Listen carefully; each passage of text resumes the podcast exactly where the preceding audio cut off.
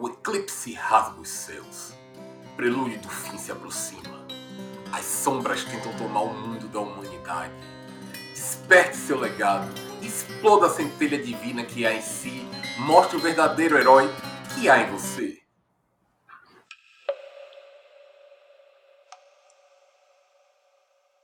Olha, será que quer café? Café Café com Dungeon!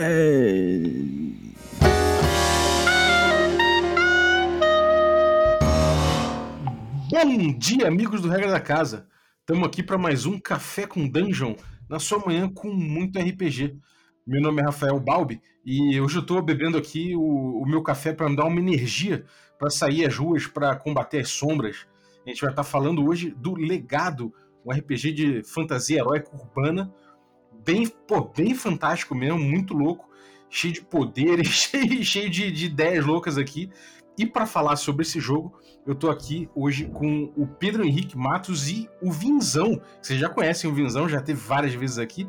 E, bom, mas antes de falar de chamar eles, eu quero lembrar que você pode tomar um café delicioso como o meu, que eu, pô, moo, na hora, sobe aquele cheirinho delicioso e você, pô, percebe ali gostos que você nunca imaginou perceber num café. Se você quer amanhecer com um café como esse, você pode ir lá em ovelhanegracafés.com.br e utilizar o cupom Dungeon Crawl, tudo maiúsculo. Você usando isso, você consegue um abatimento. Se você quiser um abatimento maior ainda, para ficar ainda mais tranquilo de beber esse café especial, artesanal, você pode se tornar um assinante do Café com Dungeon e me consultar que eu te passo um cupom especial. Para se tornar um assinante do Café com Dungeon e ajudar a gente a bater a próxima meta, receber conteúdo extra, participar de sorteios dos nossos parceiros, ainda participar, participar de um grupo de Telegram muito maneiro, vai em picpay.me barra café com dungeon e ajuda a gente. A gente, batendo a próxima meta, libera a nossa coluna de Cthulhu semanal com a Aline Terume e, além disso, a gente libera um documentário de RPG dos anos 70, desde antes do RPG mesmo até os dias de hoje, passando pelos principais movimentos, game designers e ideias de jogo. Mas vamos lá. Bom dia, Pedro! Bom dia, Balbi. Bom dia, Visão. É um prazer imenso estar aqui com todos vocês hoje para poder falar sobre esse meu primogênito, esse meu primeiro jogo aí de RPG. É o primeirão. Cara, o que, que você tá bebendo hoje? Olha, hoje eu estou aqui bebendo um café preto, normal, comum. É, infelizmente eu sou péssimo em comprar café, eu sempre acabo fazendo péssimas escolhas, mas hoje até que. hoje tá até legal compra aquele chocolate trufado que parece um. parece um bagulho, um, um, chocolate mofado, né? Já, já, já comprei um desse. Estamos também com o Vinzão, que eu já anunciei aí, voltando ao Café com Dungeon. Fala, Vinzão! Aê, galera, é sempre um prazer enorme estar aqui com essa lenda do RPG Nacional, Grande Balbi. Que isso. Estamos sempre aqui, cara, com sempre um prazer imenso aqui. Eu não estou mentindo, não estou rasgando seda. É um prazer imenso estar aqui no Café com Dungeon. Pô, igualmente, Visão. Um cara, pô, um cara maneiro como você é sempre bom ter em casa, cara. Agora, pô, vamos lá. Pô, esse jogo eu achei mó doideira. O legado. Queria saber, antes de tudo, vamos dar uma, voltar um pouquinho. Eu sei que tá rolando campanha no, no Catarse, vocês estão aí a todo vapor, já tem fast play na área, as regras rápidas para sair jogando. Mas eu queria voltar um pouquinho no tempo e saber como é que surgiu o legado RPG, como é que, como é que veio essa ideia, um negócio que é, é como é primeiro projeto, às vezes é aquele projeto que a gente tem engavetado durante anos e anos e anos, mas às vezes também é um negócio que surgiu num estalo, cara. Qual, qual, qual é o caso do legado RPG? Olha, tem um pouquinho dos dois. Bora lá, por quê?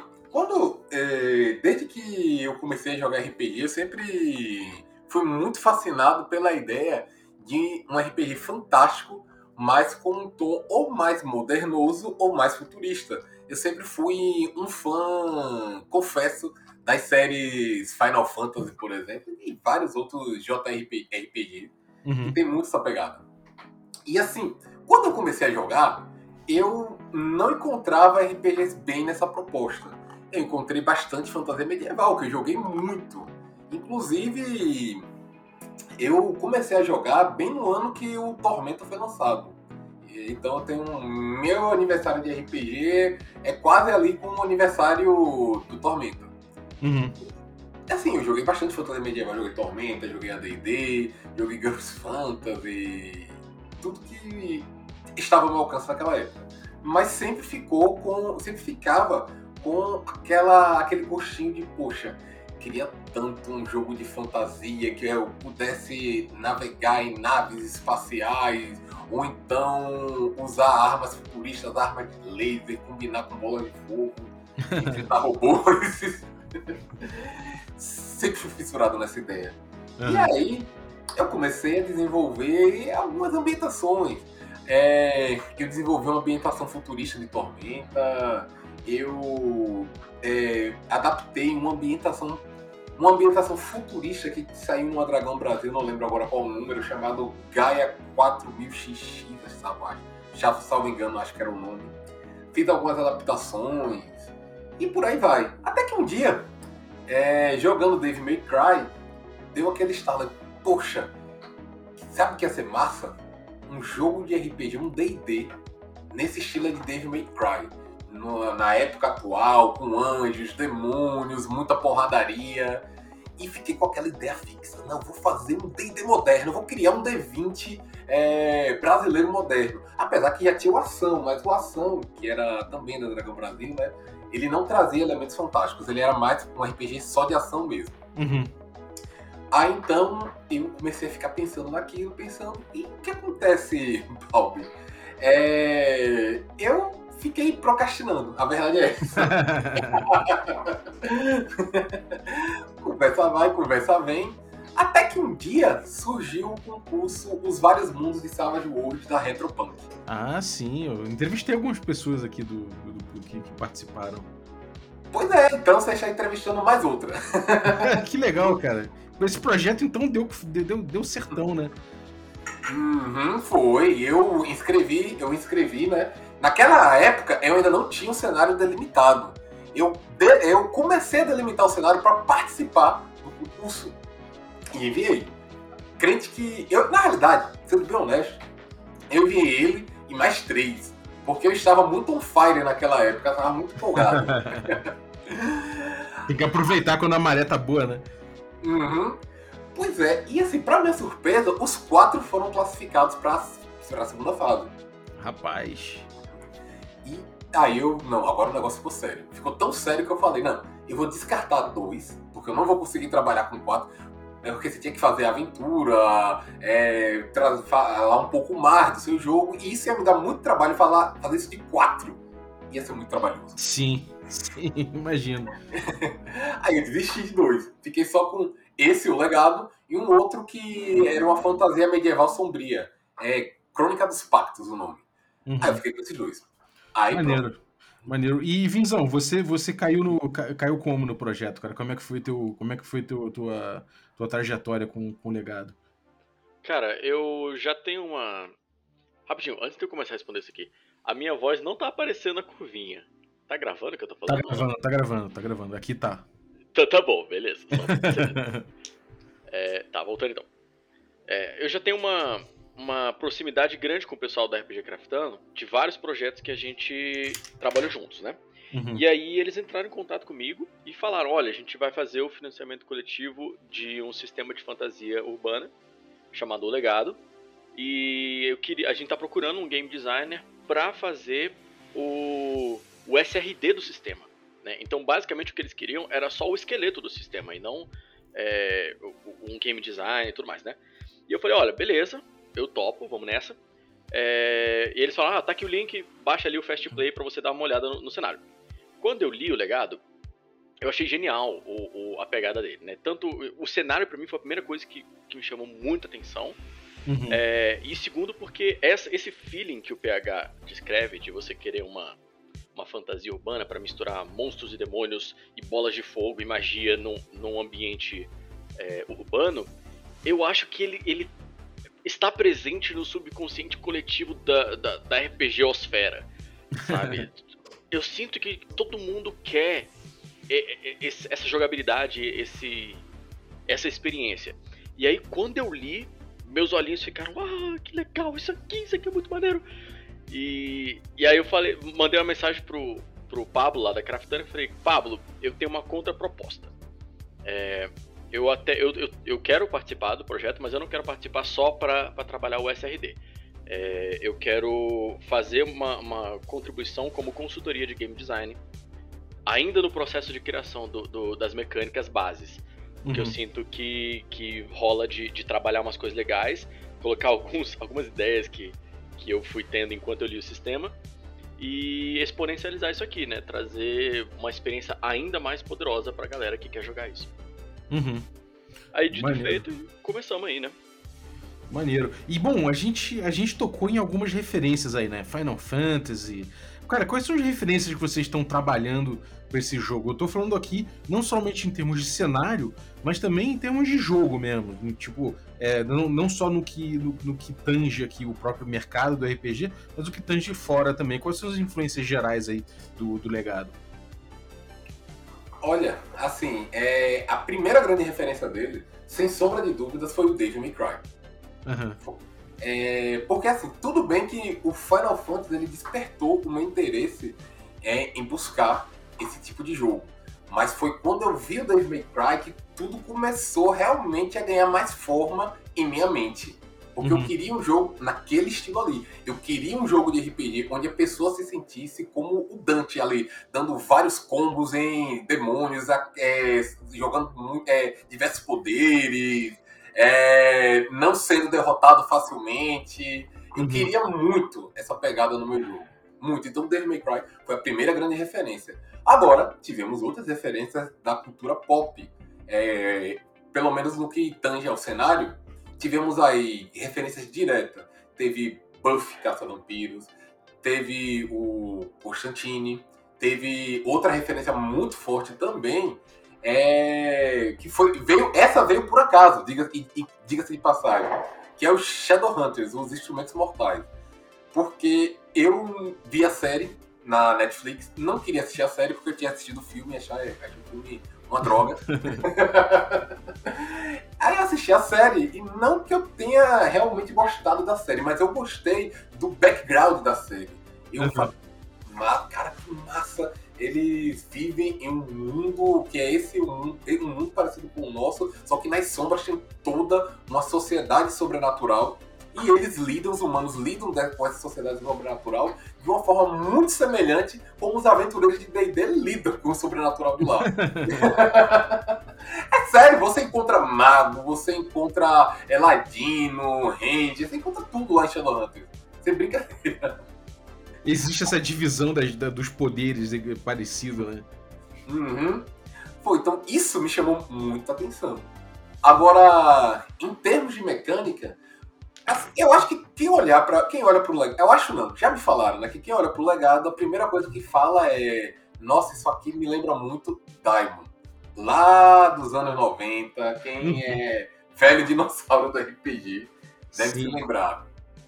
Pô, maneiro, isso, isso inclusive era um vácuo que tinha aí, porque o Diamond mesmo, ele, ele, ele ficou meio apagado depois de um tempo, né?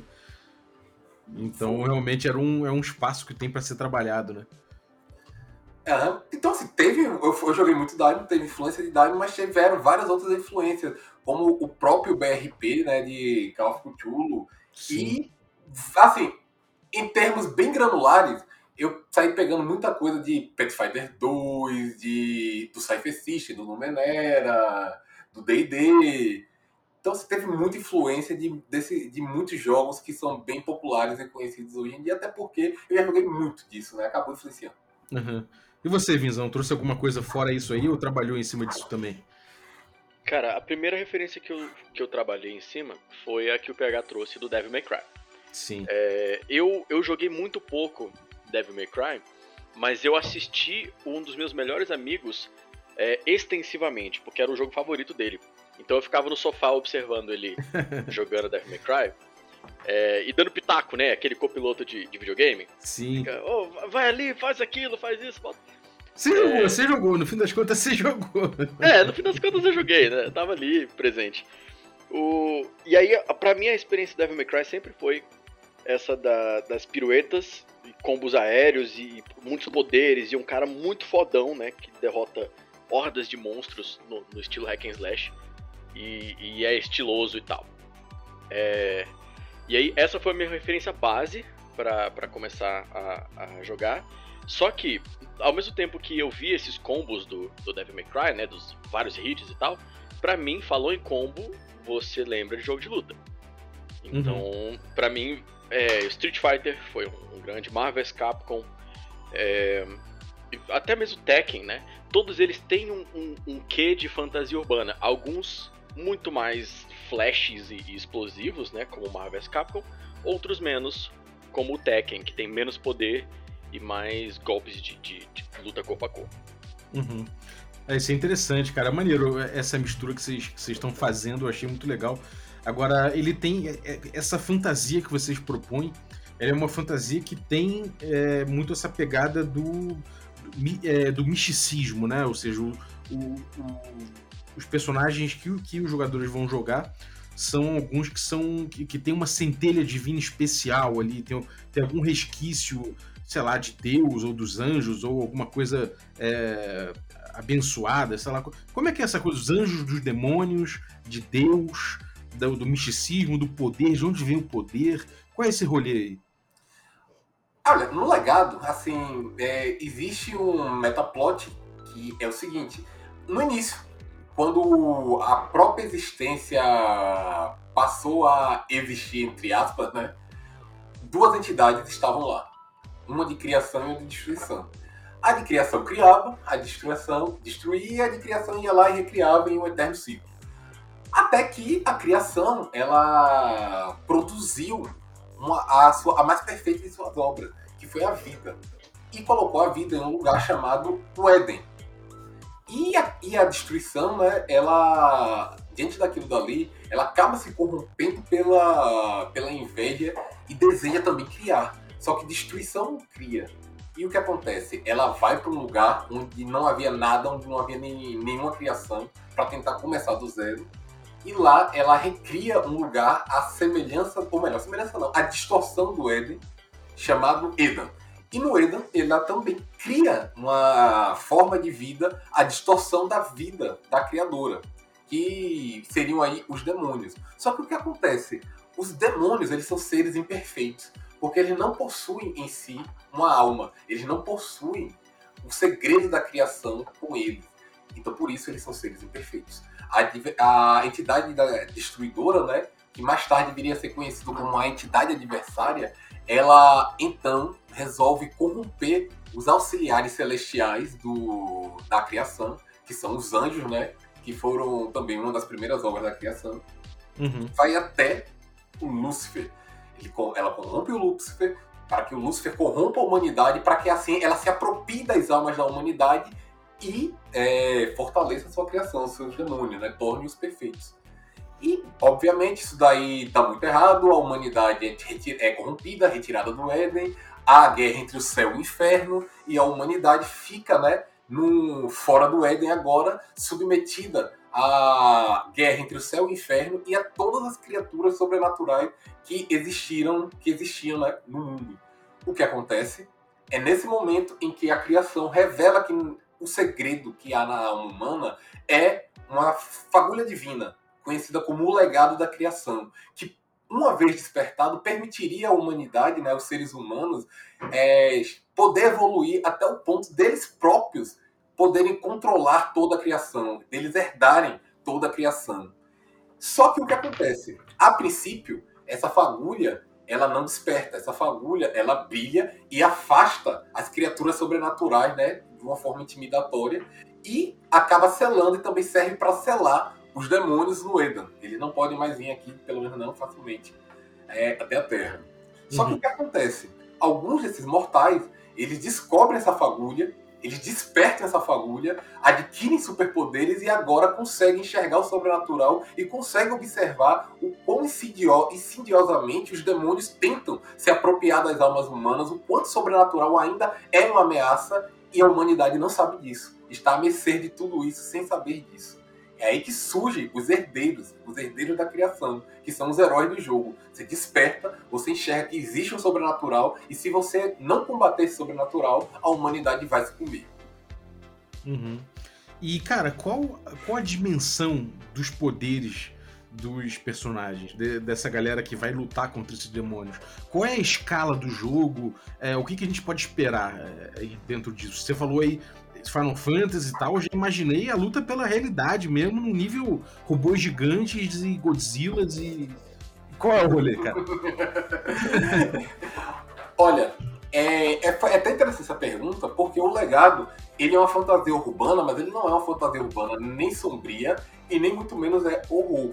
Aqui você joga com os fodões. Você joga realmente com os Dantes da vida, com as Buffs da vida, com os Constantines da vida. O nível de poder aqui é um nível de poder elevado. É, eu costumo dizer, é como se você estivesse jogando D&D na modernidade. D&D em D&D, um mago pode jogar uma bola de fogo e destruir meio mundo de inimigos. Aqui também. Isso Uhum. pode acontecer. É, em, nos jogos de fantasia medieval, D&D e afins, você pode ter um guerreiro, né, que ele suporta tomar... Ele pode ser é, alvejado de flecha, ele ainda assim continua em pé, consegue lutar e ainda derrotar aquele batalhão. Aqui é a mesma coisa, um herdeiro ele pode ficar cravejado de bala, mas ele ainda consegue ficar de pé e ainda consegue dar uma surra em quem fez isso com ele. Então o nível de poder aqui é um nível bem heróico. É um nível realmente que vai lembrar esses jogos que a gente tava falando aqui na estante. Uhum. Maneiro. Eu tava olhando aqui as artes da- do, do- jogo rápido, né? Da versão jogo rápido aqui do Fast Play. E, as, em primeiro lugar, parabéns, as artes estão muito legais. É, e tem vários tons aqui diferentes, né? Você consegue ver aqui, desde uma, de uma, de uma moça aqui segurando, uma moça toda de preto, segurando um revólver com um silenciador. Desde isso até, sei lá, a entrada para os portões do céu ou do inferno, sei lá um cara fazendo pose no metrô com uma roupa meio destruidor, né? Do, do- do- É, tem, cara, tem de tudo. Tem uma- umas até que parecem um pouco cult, né? Então, assim, o tom parece que pode, ele pode trafegar dentre, é, dentre uma coisa que seja efetivamente sombria, apesar do jogo não ser sombrio. E, co- como é que você lida com essa parte sombria do jogo, com esse, com os demônios e tudo mais? Isso é um pouquinho puxado pra cult? Ou isso é uma coisa grandiloquente também? É uma coisa que tá na cara, você vai lutar contra criaturas imensas? Como é que funciona o, o antagonismo no, no jogo?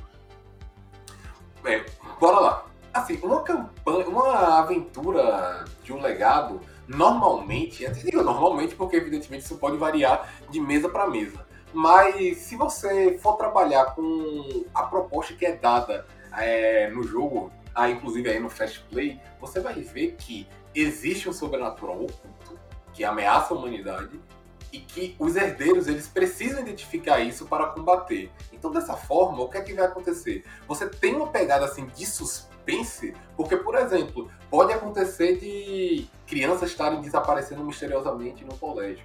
Ou então, né, é, em uma cidade do interior, as pessoas estão sendo acometidas de um- uma doença que ninguém consegue entender o que é e estão começando a morrer, brotando é, feridas na pele sem explicação nenhuma.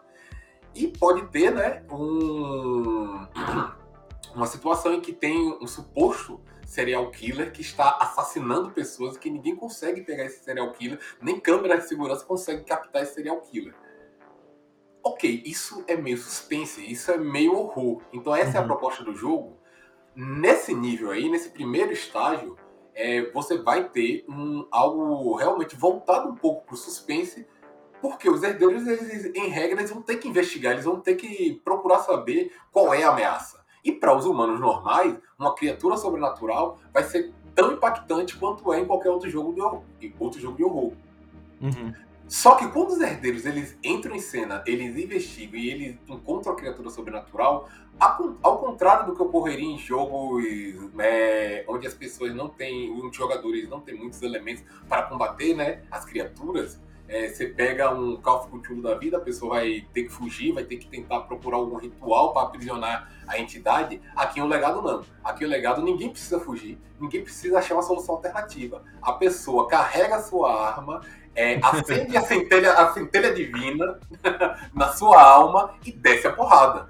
Então, Sobe no arranha-céu e troca tiro com o dragão. Exatamente.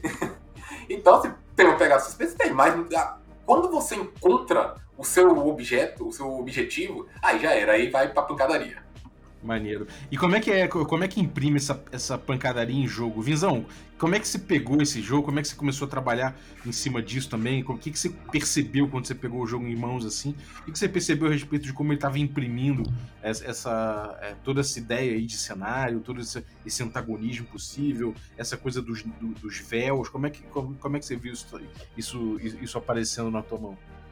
É, então, a primeira coisa que, que eu, eu fiz, né? A nossa, nossa primeira reunião foi logo de cara. É, eu fiz algumas perguntas difíceis, depois o PH pode até comentar isso aí. fiz algumas perguntas difíceis, mas que era para poder investigar e traçar qual era a experiência que ele queria passar para as pessoas que jogariam o jogo. Né? Quem é que uhum. vai sentar na mesa? O que, que elas vão sentir? Né? O, o, e aí, dentro das respostas que ele foi me falando, eu fui trabalhando é, nas mecânicas de, de combo no combate da, deles, né? Justamente para trazer a experiência do, do, daquele Devil May Cry, de umas lutas muito frenéticas e muito poder explosivo e, sabe? Uma, uma sensação de combate muito dinâmica. Uhum. É, e aí foi, foi quando a gente surgiu com a, essa, essa primeira mecânica do, do combo, que é uma mecânica de, de aposta, né? Você tem ali uma quantidade de ações por turno, você, é, como jogador, a decisão está tá na tua mão. Né? Então isso, é muito, isso gera muita agência para os jogadores, porque eles têm a possibilidade de é, tentar acertar o golpe com, com certeza, usando combozinhos mais básicos, né? aquele, aquele famoso soco-soco-chute, né? Uhum. É, ou eles podem tentar fazer aquele mega combo que é mais arriscado, mais difícil de acertar, porém dá muito mais dano. Uhum. É, e todo round você ter essas, essa, esse tipo de dinâmica que você te, tem uma aposta, né, que você está tentando fazer no, durante o combate, faz os combates ficarem mais frenéticos. E dentro disso também, trabalhei com o PH algumas questões de otimizar a velocidade da, do combate, porque senão vai virar, ficaria muito simulacionista, e eu acho que essa não é a experiência que a gente está querendo passar no, universo de fantasia urbana. É, a gente tentou puxar também para acelerar o combate e colocar coisas imprevisíveis. Por exemplo, é, o, tanto os, os, oponentes quanto os jogadores, eles têm mecânica de quebrar combo, que é você ah, agir caralho. fora do seu turno, né? Uhum. Pra não ficar sempre assim, não, não só eu controlo o que tá acontecendo no combate quando for meu turno. Não, o monstro pode quebrar combo, e quando o monstro estiver te batendo, você pode quebrar combo do monstro, e assim por diante. O que ainda gera mais imprevisibilidade e, e, e, trabalho dos jogadores, decisão dos jogadores dentro do combate.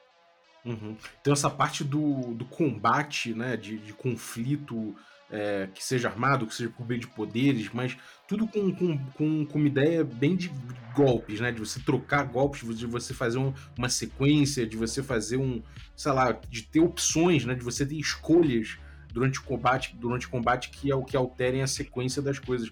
É, isso, isso é, o ponto, é, é, um ponto muito central do jogo, né?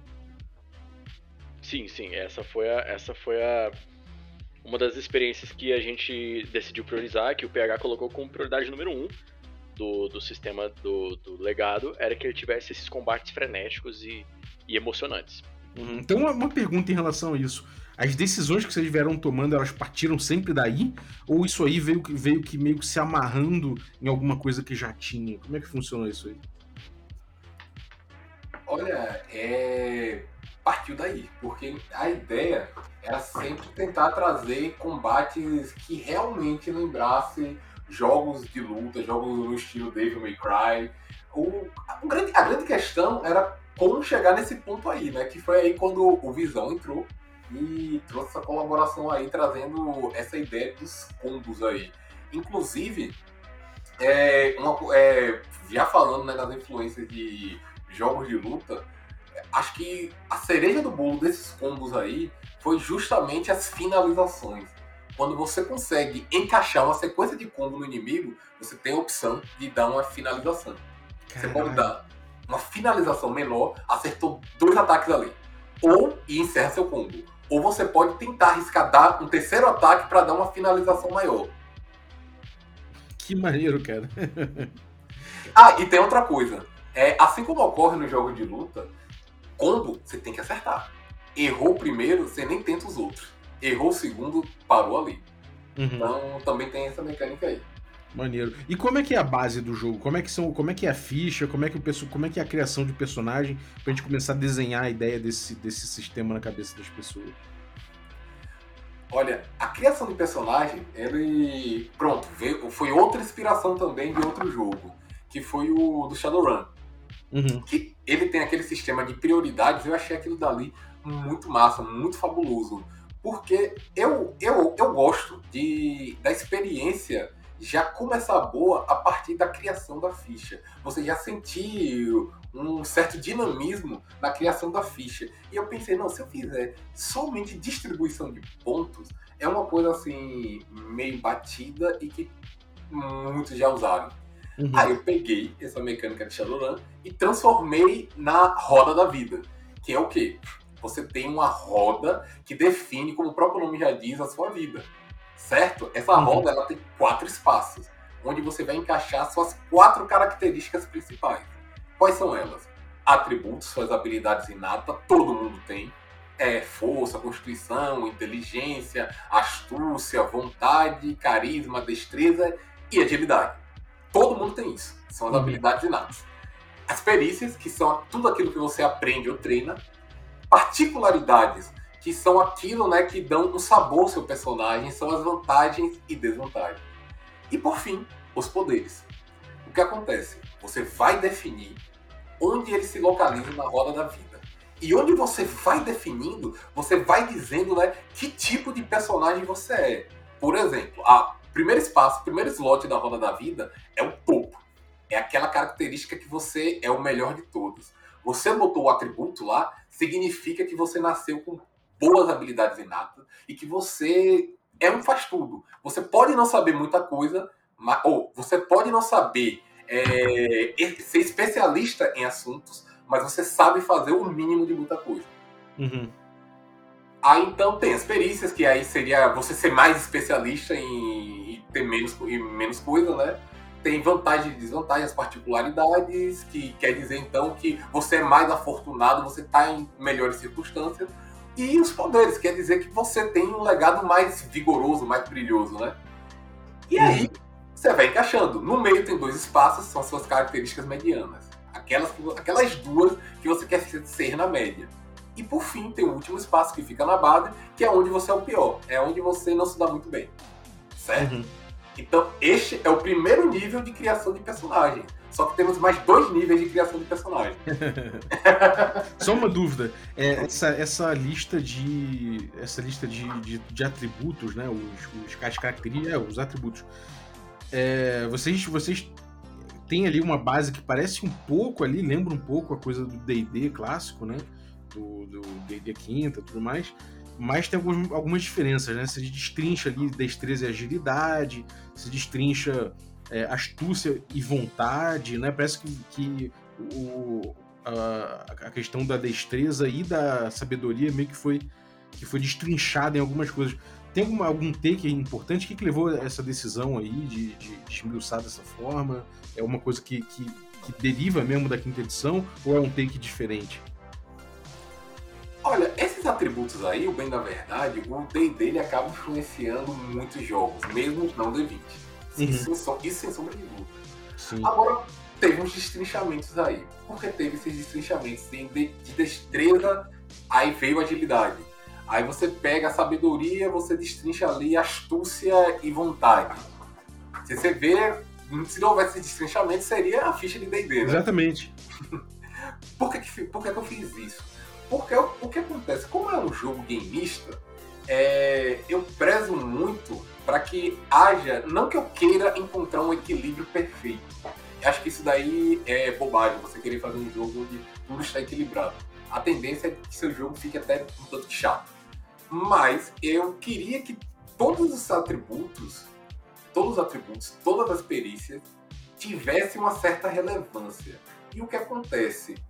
É, deixando destreza para atacar e se defender, isso fazia da destreza um super atributo. Aí você fala, ah, mas da ideia é assim. É, mas eu tenho certas ressalvas, certas críticas aos jogos D20. Eu, Sim. é, aí eu vi que, por exemplo, inteligência. Inteligência é muito subaproveitado lá no D&D quinta edição. Aí vê sabedoria. E sabedoria você tem vontade e percepção. Eu, nossa, isso é muito combado. Porque vontade e percepção são duas coisas assim, muito relevantes no RPG. Tanto para combate como para fora, da, fora do combate. Então por isso que eu fiz esses destrinchamento para tentar deixar os atributos ali no mesmo patamar. Se é interessante você botar pontos em carisma, da mesma forma que é interessante você botar pontos em destreza. Uhum. E que nem e, é, essa coisa da perícia com, a, com o atributo também funciona dessa forma. Os testes, de forma geral, são de atributos e aí a perícia informa. Como é que é feito o teste? Olha, isso daí também é bem semelhante a D&D, né? É, evidentemente com a, a, trabalhando com porcentagens, que é o que o sistema trabalha. Uhum. Você tem toda a perícia, o valor inicial dela é o valor da sua porcentagem naquele atributo. Se você tem 5 é, em destreza, significa que você tem 25% em destreza. Então todas as suas perícias de destreza já começam com 25%. Uhum. Aí você, quando vai construir o personagem, você atribui pontos a ela, soma e dá o valor total. Atribui 30, então tem os 55%. Uhum. Entendi. E, bom, aí, aí a, a, gente evolui aqui para os poderes, né? Os poderes eu fiquei muito curioso. É, como é que funciona a coisa dos poderes? Isso, isso é atrelado, que nem, que nem a gente tem no DD, por exemplo, nessa mentalidade clássica do RPG. Isso é atrelado a arquétipos ou é uma coisa que você escolhe de forma mais horizontal? Como é que, como é que funciona? Como é que funcionam os poderes e, e a, essa, essa construção do arquétipo, sei lá, da, da, de cada personagem individualmente? Olha, os arquétipos de personagem de jogo, né, existem cinco fast, nesse Fast Play aí. No básico terá mais. Que foram, inclusive, baseados em elementos da cultura pop também. Uhum. E, de acordo com sua escolha, de acordo com o arquétipo que você escolhe, você vai ter um leque de poderes inicialmente exclusivos para aquele arquétipo, que aqui se chama casta, certo? A gente tem lá caçadores, é, que são aqueles que desenvolvem né, habilidades mais táticas para rastrear criaturas sobrenaturais. Gladios, que são os guerreiros, aqueles que se especializam em combate. Você tem o Mago, que são, é o conjurador arcano. Você tem o Notívago, que é aquele que passou a vida toda sendo perseguida por criaturas sobrenaturais e acabou aprendendo né, a manipular as sombras para escapar delas. E o Profeta, que são aqueles que recebem uma revelação e agora tem uma missão a cumprir nesse mundo e são capazes de fazer operar milagres. O que acontece? Cada um desses aí vai ter um conjunto de poderes que lhes são é, exclusivos, ao menos inicialmente. O caçador ele vai ter poderes mais relacionados à tática, a rastreio, a um combate assim mais especializado. O Gladius ele vai ter mais poderes assim voltado à força física, a dar bastante dano o profeta vai ter milagres que são poder, é tipo como se fosse a magia divina, uma magia mais assistencialista. O uhum. mago vai ter magia arcana, que é aquela magia mais destrutiva. O, e o notívago, ele vai ter né, poderes relacionados a furtividade, furtividade, assassinato, infiltração, certo? Isso são poderes exclusivos. Mas existe uma lista de poderes gerais. Você pode né, pegar poderes gerais é, se você não quiser ficar só pegando seus poderes, você pode ir até a uma lista de poderes gerais e pegar vários outros poderes que estão disponíveis para todo mundo. Uhum. Interessante. E bom, e aí você tem você tem ascendência, né? Depois é tipo a linhagem, né? O, o, de onde descende o teu personagem, né? Como é que isso, isso influencia no jogo? Como é que isso encaixa o personagem na ficção?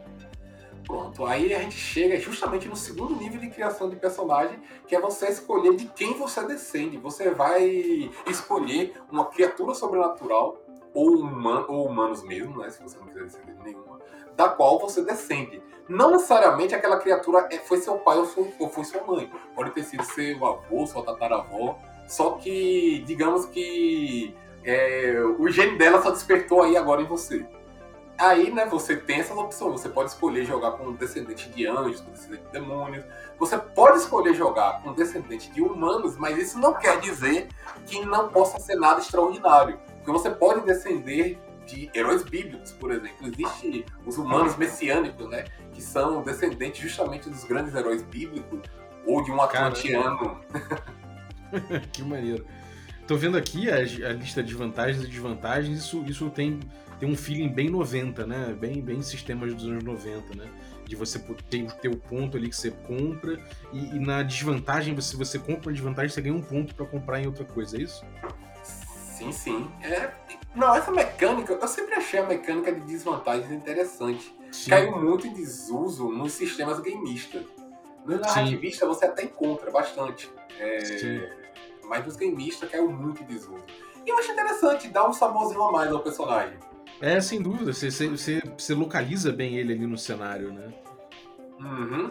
É, então, porque até agora a gente, o, o, a gente escreveu aqui o a parte de teste, né? Do teste de atributo, teste de perícia, na verdade.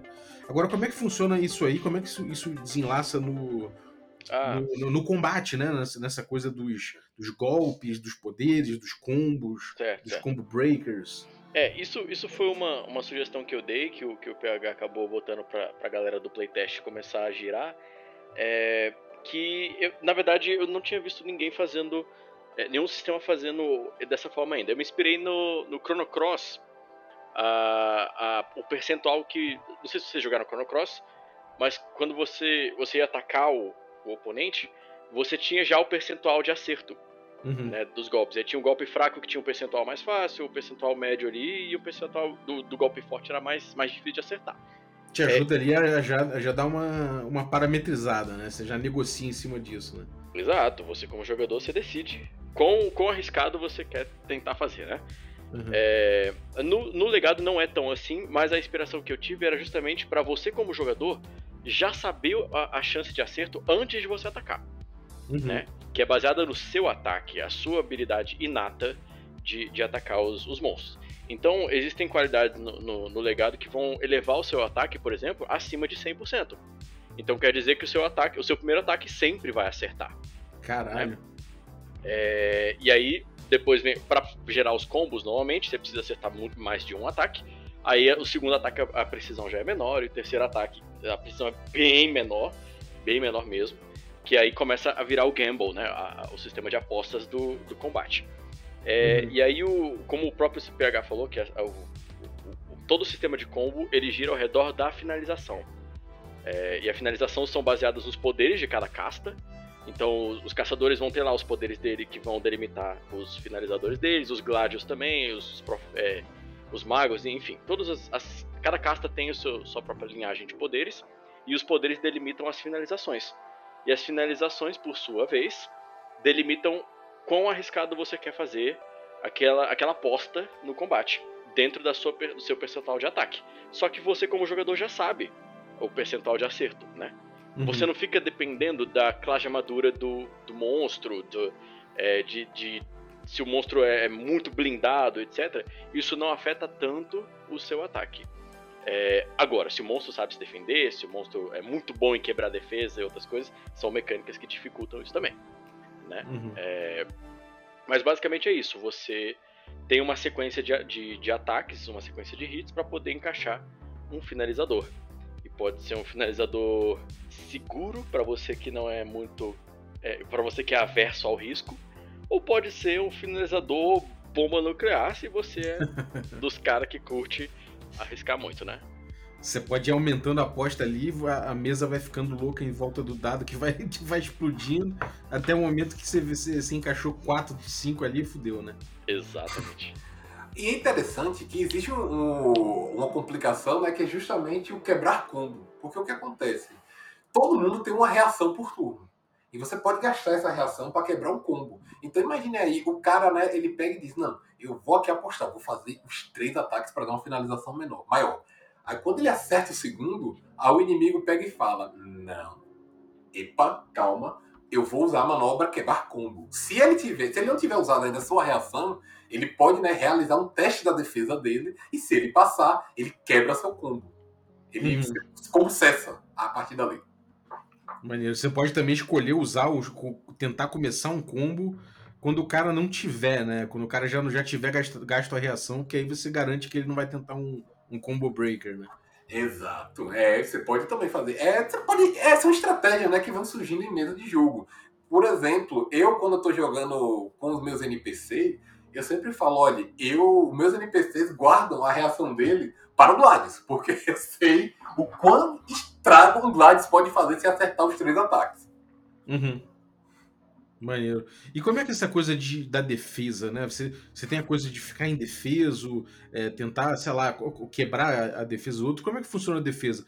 Como você falou, não tem a classe de armadura, né? O que, que, o que, que é essa, essa defesa? É, é, se eu esquivar é diferente de eu tentar me é, é pegar cobertura. No mundo, num, num, jogo de mundo moderno, assim, com tiros e poderes, explosões, como é que funciona isso? Bem, é, tinha uma mecânica antes do Visão entrar que era uma mecânica de chamar que chamava se chamava quebrar defesa.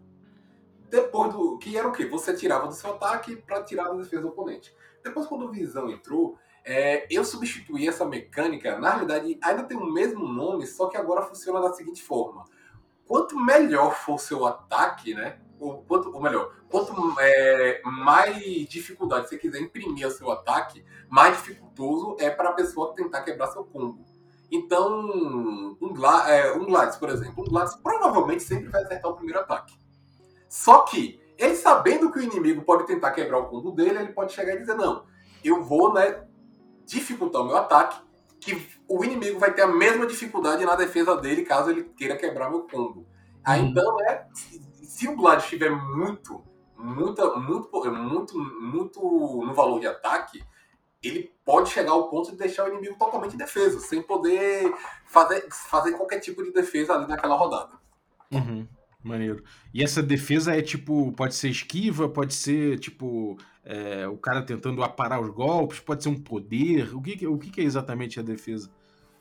Qualquer coisa. Aí eu deixei, eu não quis trabalhar muito, até para não ficar tão simulacionista, né? Sobre o que é que é defesa. Se tem, tem esquiva que você pode se esquivar de determinados ataques, outros só pode bloquear. Não. Aqui você diz como você está se defendendo. Se você diz, se você recebe, sei lá, uma saraivada de bala. E você diz que sua defesa é você sacar sua espada e é, bloquear todas aquelas balas no melhor estilo Metal Gear Solid, ok, pode ser.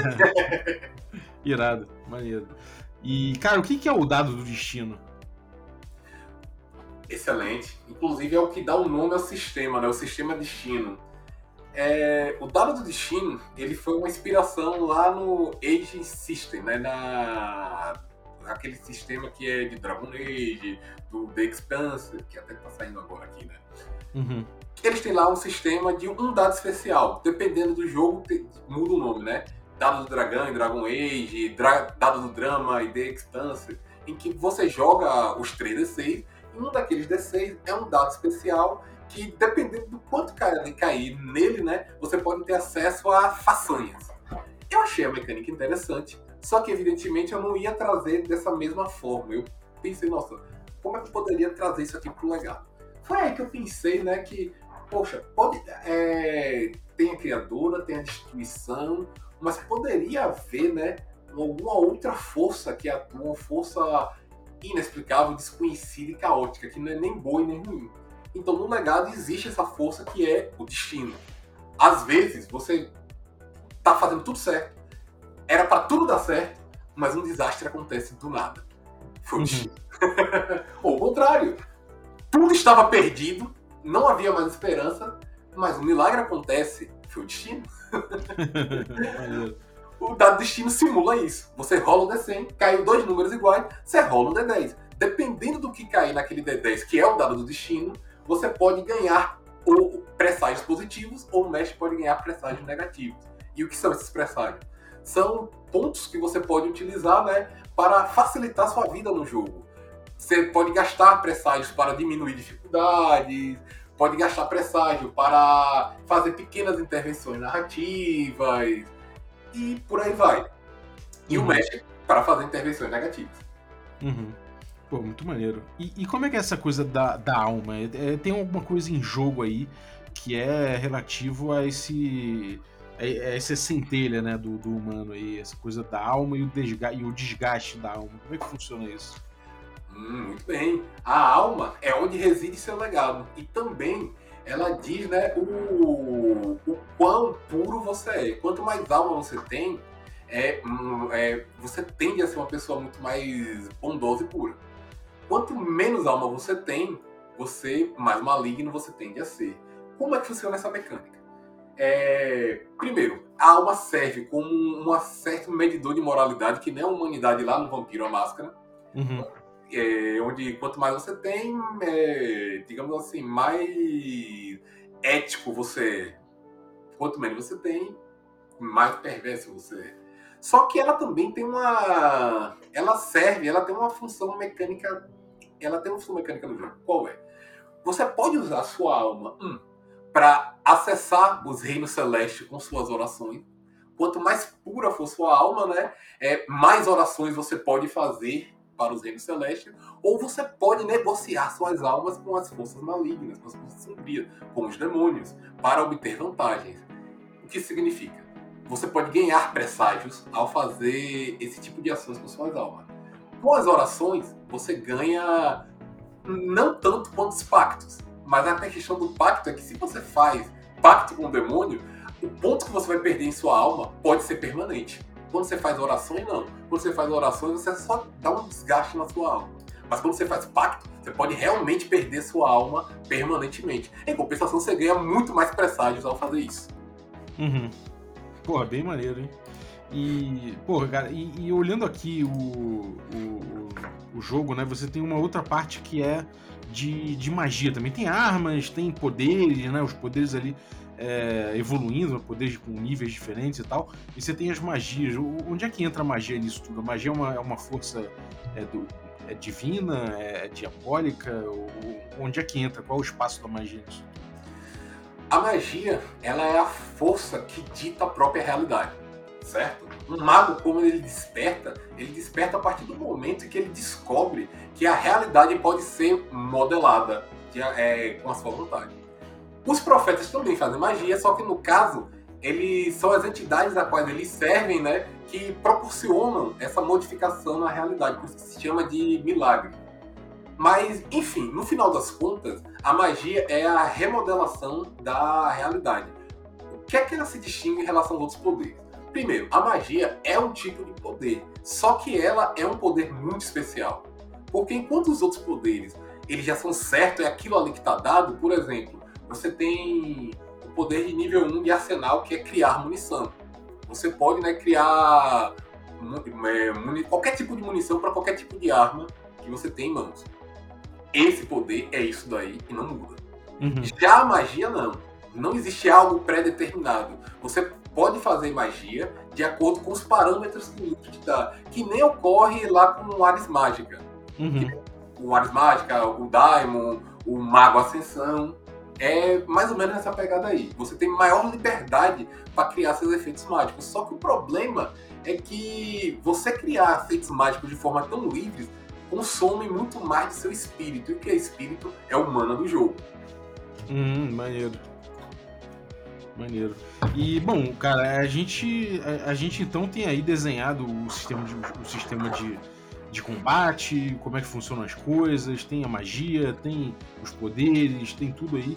É, e aí no final você ainda tem uma aventura aqui no Fast Play para poder a galera testar, né? É, qual é a pegada dessa aventura aí? O que, que, o que, que ela traz aí de conflito? Pronto, essa aventura, inclusive, foi a aventura que eu mandei lá pra Retropunk na época da, do concurso. Só que, evidentemente, devidamente readaptada. Uhum. A pegada dessa aventura é a seguinte: você joga um grupo de herdeiros que por alguma razão tá passando ali por. tá chegando em alguma viagem, talvez voltando em uma outra missão, passa por uma cidadezinha do interior e chegando lá encontra uma menina que está fugindo de um colégio que há nessa cidade, um colégio particular que há nessa cidade. Quando você vai ajudar essa criança, você descobre que ela presenciou algum tipo de ritual mágico nesse colégio e agora vocês vão lá, os herdeiros vão lá investigar que tipo de ritual mágico é esse que assustou essa criança, o que é que está ocorrendo lá dentro desse colégio. Uhum, maneiro. E, cara, porra, muito legal, muito legal. Fiquei empolgado aqui, é interessante.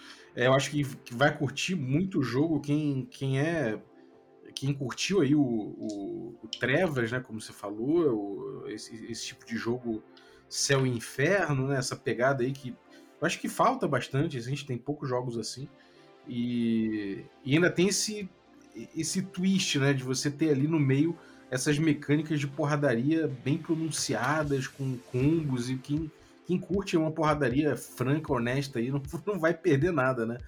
Pelo contrário, tem muito que brincar. O que, que você acha que é o saldo final do teu jogo, o, o Vinzão? Você olhando assim, o jogo, o jogo, o legado ficou como? Como é que se entrega esse jogo pro público? Como é que você, como é que seria o teu elevator pitch? Cara, a gente, eu, para mim, o elevator pitch para mim seria assim: você quer jogar um, um, jogo frenético com combates memoráveis e desafiadores, que toda sessão você vai sair eletrizado da, da, do superpoder que você está emulando no cenário de fantasia urbana, o legado é esse sistema que vai entregar isso. Maneiro. E para você, e, e, pra você o, o, Pedro, como é que é o, o, o elevator pitch que você dá? Olha, é, o legado, como o Visão falou aí, é um jogo para você, é um jogo para você sentar e eletrizar. A pegada do legado é você ter a experiência que você geralmente tem em jogos de videogame, jogos de luta, jogos de ação, né? Transplantada para o RPG, somando-se à experiência da fantasia que não é medieval, uma fantasia moderna. Então é você ter aquela sensação de que, nossa, é como se eu estivesse jogando um D&D moderno, mas muito mais rápido, ágil, que nem um jogo de luta como Street Fighter, que nem um hack slash, que nem um Devil May Cry. Doideira, cara, muitas referências cruzadas interessantes. Parabéns pela solução que vocês deram aí. É, vamos chegando ao final aqui. Eu queria perguntar se, se tem alguma coisa que a gente não abordou que vocês gostariam de trazer, de abordar aqui no café. Tá tudo em ordem? Olha, é, é, eu acho que tudo aí em ordem. Eu só acho que a única coisa que eu acrescentaria, né, que eu acho que faltou falar, é que o legado ele é baseado, né, ele tem uma forte influência da, do judaísmo, do cristianismo, mas não se resume só a isso, certo, galerinha? O uhum. legado, ele, ele é muito cosmopolita. Dentro, é porque, evidentemente, o jogo ele tem que se fechar em uma proposta. Eu não posso deixar o jogo é extremamente aberto, é o que você quer, queira que seja. Uhum. Mas ele há um espaço, certo? Para que você possa levar isso daí, é, caso você queira, né? Para outras futuras. Você pode ter um legado, é, uma versão do legado com orixás, com os deuses hindus. Inclusive, tem até gente fazendo uma versão do legado para o, uma versão japonesa do legado. Tem um, um, amigo meu que chegou e disse: Não, eu quero escrever o Herdeiros do Oriente, uma versão japonesa do legado. Aí começou a pegar lá: Caçador virou Onimusha, é, profeta, virou mico e por aí vai. Maneiro. Maneiro. E você, Visão, alguma coisa? Cara, acho que é basicamente isso mesmo. É isso, né? É. Maneiro. É, eu queria complementar aqui que ilustrações vocês é, da Yu Marques, né? Que, que ilustra as castas, e o Vitor Maristani, ilustração da capa. Os dois, eu conheço, eu trabalho bastante da, da, da Yu nas cartas de monstros, né, em outros trabalhos aí com RPG Craftando. E o Vitor Maristani, aí a capa tá muito bonita, então parabéns aí pelo material, galera. E pelo, e pelo design do jogo, pela ideia do cenário, parabéns aí. Última pergunta aqui, só para fechar. Você falou que tem um metaplot. Existe alguma coisa em, em, em, é, em, curso? Existe alguma coisa em curso? Ou é uma situação ampla que está que, que, que tá rolando e, é, e, e, tem milhões de conflitos diferentes? Ou tem uma coisa específica que vai acontecer? Algum, tá, alguma timeline que vai acabar? Alguma coisa que tá. Como é que é essa, essa pegada aí? Olha, em regra, é tudo muito amplo. A gente não quer ficar fechando, fechando histórias, porque. Uhum eu entendo que todo bom cenário ele tem que trazer mais perguntas do que respostas, do que soluções. Uhum.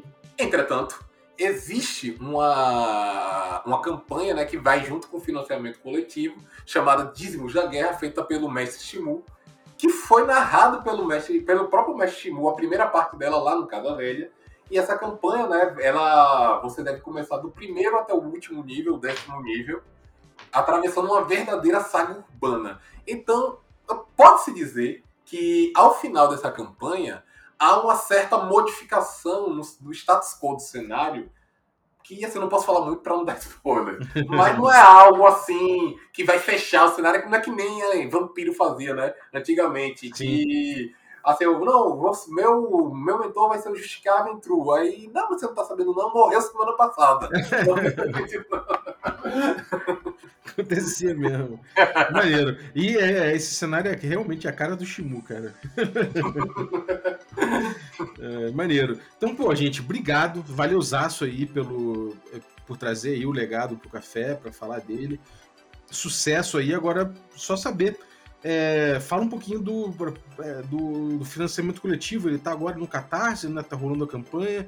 Ainda faltam é, 20 e poucos dias. Tem aí já a meta batida, quase quase 250%. E o que, que vem pela frente aí? Como é que tá a campanha? Dá, dá esse, esse, essa sinalização para a galera. Olha, tô olhando aqui a campanha, nós estamos, é, no dia que foi gravado esse podcast, estamos com 239% da meta. Quase acessando a próxima meta, que é a parte 3 da campanha do Shimu. Eu, eu acredito que, pelo valor dos boletos que estão aqui para vencer, eu acho que já batemos essa meta. E uhum. estamos caminhando para a próxima e última meta, que é a mais bacanuda de todas, que é Sombras e Ameaças. É um suplemento da vilania, onde vamos trazer organizações malignas, é, dicas para se construir vilões, organizações malignas e um bestiário também. Uhum. Estamos Porra, quase batendo. Então, inclusive, todo mundo que apoiou a partir do do nível de esperto, né, que é o, o menor que tem, vai receber esse suplemento, ainda que na forma digital. Quem apoiou nos dois níveis mais elevados vai receber físico também, mas batendo todo mundo vai levar. Excelente. Então, galera, vai lá, catarse.me barra o legado RPG, tudo junto. Eu vou deixar o link na descrição do episódio. Compareçam lá e apoiem o projeto, porque realmente está bem maneiro. Quem curte esse rolê aí, todas essas referências pô, era o jogo que você tava precisando que não tinha, então tá aí, cara. É, valeuzaço. Obrigado, Pedro. Alguma, algum recado final pra galera? Bem, é isso aí, galera. Apoiem o legado. Se vocês querem ver como é que funciona o legado, pode curtir essa. Pode ir lá conferir essa aventura no Casa Velha e também uma aventura no Sem Fronteiras RPG, que na data desse podcast eu estou mestrando lá, é, essa aventura lá no Sem Fronteiras. E no Casa Velha foi o Mestre Shimu que mestrou. Então dá uma conferida lá, ou nos nossos canais parceiros, tem vários aí, é só ir lá no financiamento, para ver como é que roda o jogo. Excelente. Vinzão? Diga. Seu tchau. Meu tchau. Cara, vou deixar aqui um convite pra galera. A galera já conhece, em parte, o Game Chinchilla, né? Que é o, projeto da nossa galera do, do, do canal do Game Chinchilla. Em breve estaremos retornando com a quarta temporada de Jogando RPG. Tivemos aí um pequeno problema de escala global que não permitiu que a gente gravasse. mas. Mas tá. Nós tá amamos o Game Chinchila, cara! Porra! Pelo amor de Deus, cara! E muito bom, cara. Eu prometo bom. que tá voltando. E, e aí eu quero deixar um convite pra galera conhecer o meu projeto pessoal. É, eu tô com alguns projetos pessoais, na verdade, lá na, no Instagram, arroba Vinzão.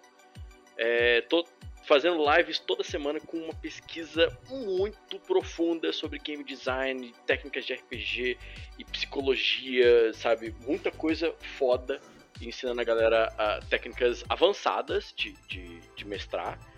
E é, eu não sei quando que esse podcast vai ao ar, mas há uma grande chance do meu curso de mestres já estar é, disponibilizado aí pro, pra galera. Fiz quatro turmas no ano passado, muito exclusivas, com, com poucas vagas. É, fui aprimorando o curso, ele agora já está muito bom. Então há uma chance de quem está escutando esse podcast aqui poder confirmar também meu guia para mestres de RPG. Eu vou deixar todos os links aí no, na descrição do episódio para vocês acessarem e colarem né, nessa fera aí do, que, é, que é o Vinzão, cara. Grande amigo e um cara que realmente vale a pena colar se você não é colado nele ainda. Então, valeu, obrigado, gente. Um abraço aí também pro Pablo aí da RPG Craftando. Então, galera, valeuzaço. Queria agradecer você que ficou ouvindo a gente até agora. É, muito obrigado aí pela tua, pela tua presença e agradecer também você que ficou ouvindo a gente, aliás, e agradecer também a quem torna essa, essa aventura possível, que são os nossos assinantes aí. Então, quero agradecer o, o, o Lucas Danes, muito obrigado aí pelo teu apoio, cara. É, o apoio Café Expresso, né? Agradecer também aos nossos assinantes Café com Creme. E aí, dentre eles, eu vou agradecer aí o Luiz Felipe Pereira de Souza, muito obrigado pelo teu apoio. E agradecer também os nossos assinantes Café Gourmet. Então, são eles aí o Erasmo Barros, Gilvan Gouveia, Ricardo Mate, Adel Lucas, Bruno Cobb, Diego Sestito, Rafa Cruz, Abílio Júnior, Denis Lima, o Marcelo Pires, o Craven, o Jean Paes, o François Araújo, o Rafael Mingo, o Rafael Garotti, o Caio Messias, o Pedro Cocola, o Tito, o Germano Assis e o Rodrigo de Lima Gonzalez. Galera, muitíssimo obrigado, um abraço e até a próxima.